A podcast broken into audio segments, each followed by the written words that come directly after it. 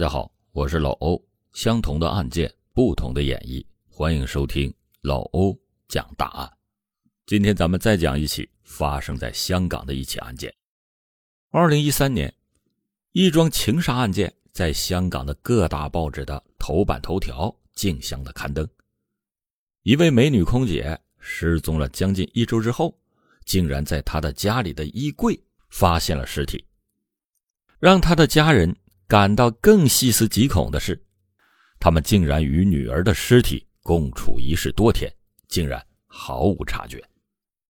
那么，这到底是一桩怎样的案件？空姐被杀背后有着怎样的故事呢？欢迎您接着收听老欧讲大案。出生于一九八七年的香港美女陈曼怡，是一位身材高挑、相貌出众的女孩。她不仅有着出众的外在条件，她还因为成绩优异而考上了知名的学府——香港中文大学。因为语言能力和学习能力都非常强，陈曼怡从香港中文大学毕业以后，很顺利的就一路过关斩将，顺利的入职了港龙航空，成为了一名优雅美丽的空姐。陈曼怡还有两个妹妹。一家五口从他出生以来就一直住在一个两室一厅的房子里，父母一间，他们三姐妹一间。自从陈曼怡找到了一份收入较高而且稳定的工作之后，就一直计划着能够在香港拥有自己一个人的容身之所。但是大家也知道，香港的楼价居高不下，所以她们三姐妹还是挤在。一间房子里，三姐妹的床是分开的，衣柜也是分开的。三姐妹之间平时不会互相翻对方的衣柜。大姐陈曼怡自己的立柜放在最靠墙边，因为职业需要，注重外在的原因，她的衣柜还总是放着大量的除臭剂和香味剂。陈曼怡不知道，正是自己的这个习惯。导致后来杀害他的凶手逍遥法外三年。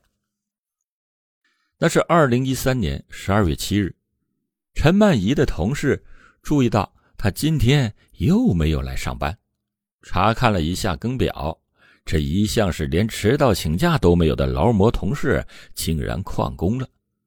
空姐的飞行时间不定，陈曼怡是在四号和七号这天都有飞行任务。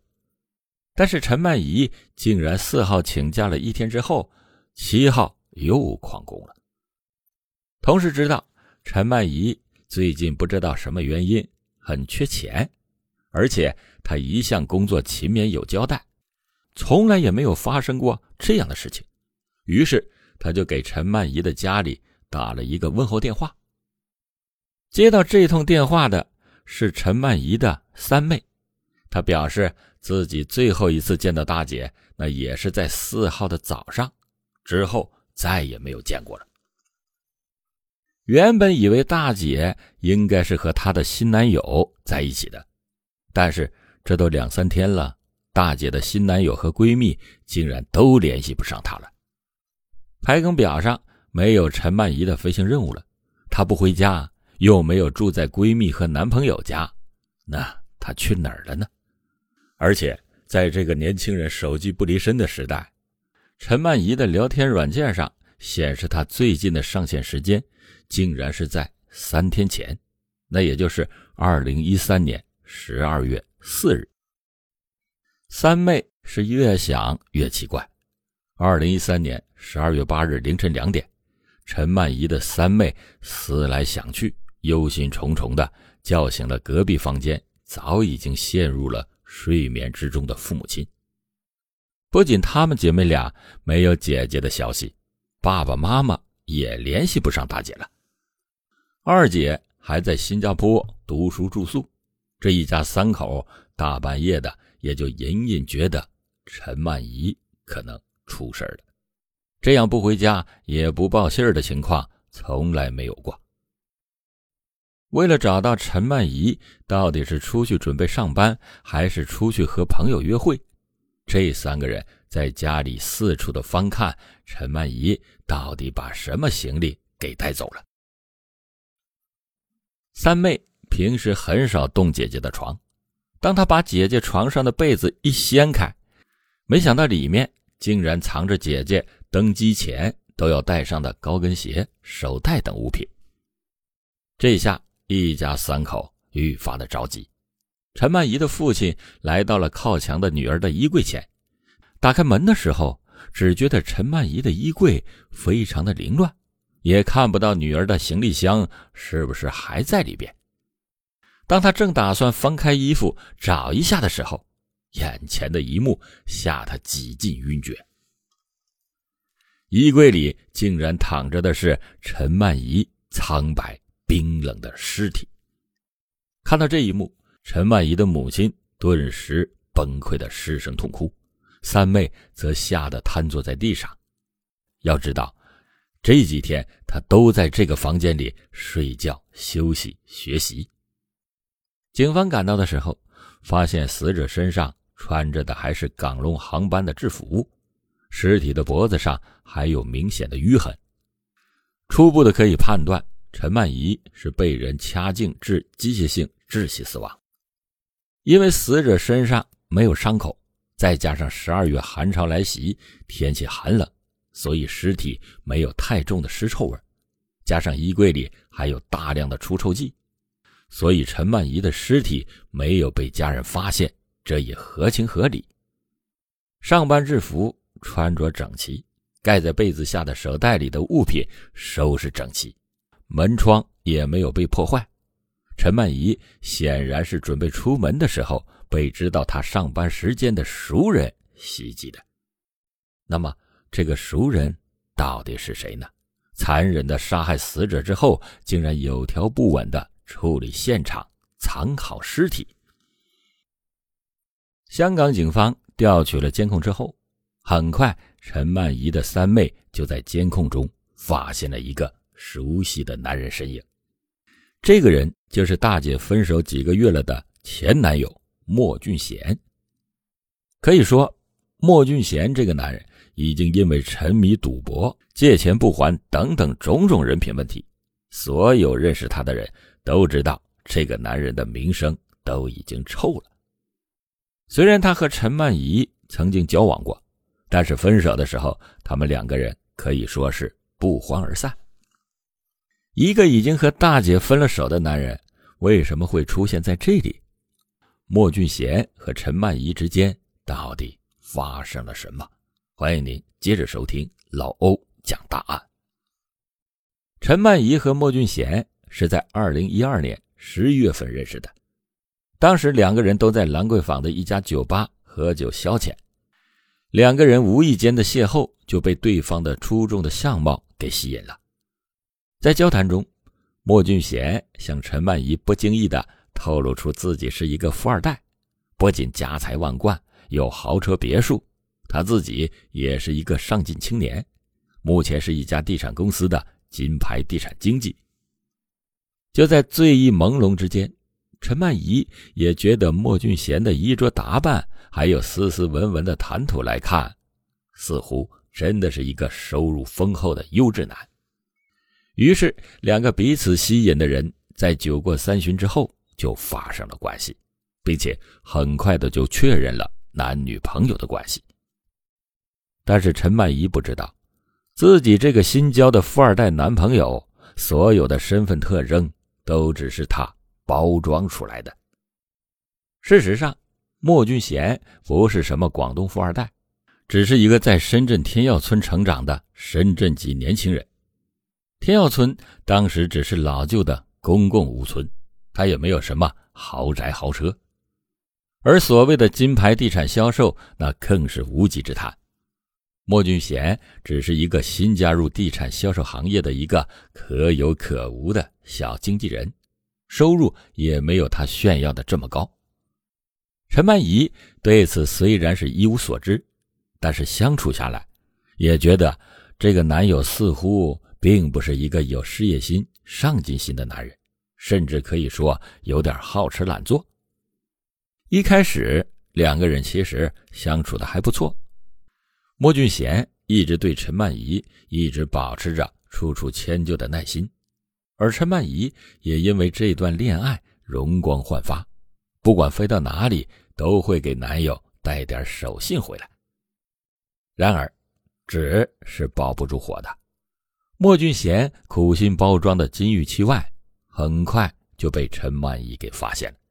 莫俊贤不过就是一个无所事事、频繁跳槽的懒虫。让陈曼怡更难以忍受的是莫俊贤的斤斤计较和自卑。二零一三年二月，因为工作的原因，陈曼怡经常需要和一位飞机师联系，交代飞行时间和任务等。但是手机里这位他的频繁联系人被莫俊贤给看到了。莫俊贤顿时撕开了他深情温柔的面具，指责陈曼怡到处的勾引，并以陈曼怡出轨为理由提出了分手。到此，这一段感情不欢而散。陈曼怡原本以为可以和这个男人一刀两断了，但是后来她的心软还是害了他。令陈曼怡没有想到的是，两个人分手后不久。莫俊贤又找上门来了，甚至跪下来向他请求复合，说自己实在是太深爱他了。想到两个人共同度过的美好时光，他们在一起也确实非常的幸福，于是陈曼怡又答应了男友的求和。陈曼怡不知道，这个决定差点葬送了他的性命。从莫俊贤之后的表现来看，我们应该可以推测，莫俊贤并不是为了挽回和陈曼怡的感情才前来求和的，而是为了自己可以多一个提款机。因为两个人复合以后的一段时间里，也就是二零一三年八月，莫俊贤竟然连仅有的一份地产经纪的工作都给辞去了，一连好几个月都在家里边。游手好闲，就靠着陈曼怡养着。莫俊贤并不打算重新出去找工作，他已经染上了赌球的恶习，相信自己只要是赢了一把就能大富大贵。然而，还没有等到他赢，周围的人都已经被他借钱给借怕了，不仅是他的父母亲友，还有刚刚复合的女友陈曼怡。这前前后后，陈曼怡给男朋友借出了数万元的港币，导致她的经济状况也是逐渐的恶化。随之而来的，陈曼怡对莫俊贤的好感骤然下降。二零一三年九月四日，两个人在屯门黄金海岸酒店约会。当莫俊贤再次开口借钱的时候，陈曼怡的心中更加的不满。莫俊贤。不仅没有借到钱，而且还被陈曼怡逼问他自己现在也急需要用钱，让他能不能先还一部分欠款。莫俊贤只好说自己现在没有工作，没有收入，等挣到钱再说。陈曼怡心知肚明，所谓的挣到钱，不就是想着赌球能赢吗？两个人很快就发生了激烈的争吵，期间。酒店的工作人员亲眼看到了莫俊贤对陈曼怡又推搡、掐脖子等暴力袭击的行为。莫俊贤还开口威胁陈曼怡说：“要是再逼他，他就去买把刀去刺杀陈曼怡的家人。反正他也知道陈曼怡就是和家人一起住。”酒店的工作人员担心闹出事儿来，就赶紧报案求助警方。也幸亏有第三人在场，陈曼怡因此幸运的躲过了一劫。虽然这次莫俊贤的暴力行为仅仅被判处了一千元的罚款，却让陈曼怡终于下定决心和这个性格极端的男人分手，再也不相信他会有什么浪子回头的可能。虽然酒店争执，陈曼怡躲过了一劫。但这场杀身之祸似乎怎么都躲不掉。莫俊贤的性格有多极端，大家其实已经有所了解，但是他做的事还远不止于此。陈曼怡和他分手之后，就把莫俊贤的所有联系方式都给屏蔽了，包括 Facebook 账号。但是莫俊贤竟然又另外申请了一个小号来暗中窥探陈曼仪的生活，而陈曼仪离开他之后，依然过得充实美好的生活状态，竟然成为了他的杀机。二零一三年十一月二十五日下午六点十二分，陈曼仪的 Facebook 更新了一段帖子，写着“劫后余生，苦尽甘来”。我想我已经遇上了我的天使。这很显然是一条官宣新男友的帖子。想到前女友离开自己刚刚才两个月，这么快就认识了，而且结交了新男友，上面竟然还暗讽和他分手之后，空气都变得甜美了。莫俊贤觉得自己受到了天大的不公。怒火中烧的他想着，要陈曼仪不同意和他复合，就一定要将他给毁了。二零一三年十二月一日，莫俊贤想到两个人交往的时候有保存到陈曼仪在港龙航空的工作时间表，发现他在二零一三年十二月四日下午有出勤，随后两天都不用上班，而且他知道陈曼仪家人一般下午。都不会在家，他顿时心里边就打起了鬼主意。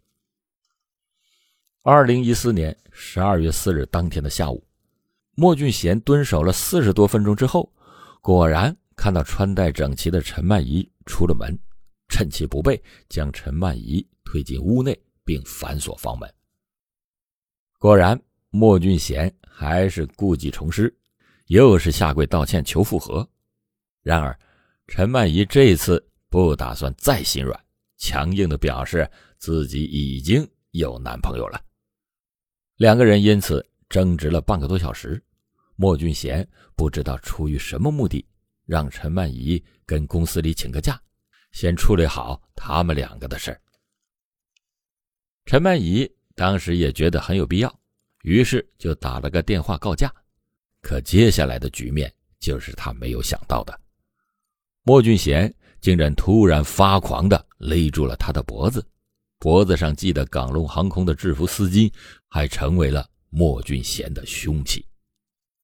杀完人之后的莫俊贤非常冷静的处理了现场，把陈曼仪的行李盖住之后，又把尸体藏进了衣柜，造成他已经出门上班了的假象。也正是这个假象，给他换取了逃跑的时间。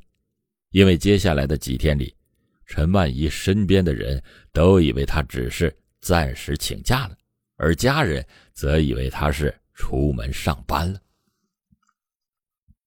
匆忙离开现场的莫俊贤不忘带走前女友的手机以及一张提款卡，由于密码错误，提款卡用不上，但是这台手机他换到了一千二百元的港币。恐怖的是。或许是知道自己的犯罪暂时不会被人发觉，换了钱之后的莫俊贤竟然心安理得的找来了几名好友陪他喝酒聊天、打球玩乐。直到二零一三年十二月七日的晚上，莫俊贤才拿走了父母的十几万元存款，逃往了家乡深圳。大家或许以为莫俊贤会开始一段灰溜溜的逃亡之路。但并不是这样的，他竟然吃喝玩乐了三年。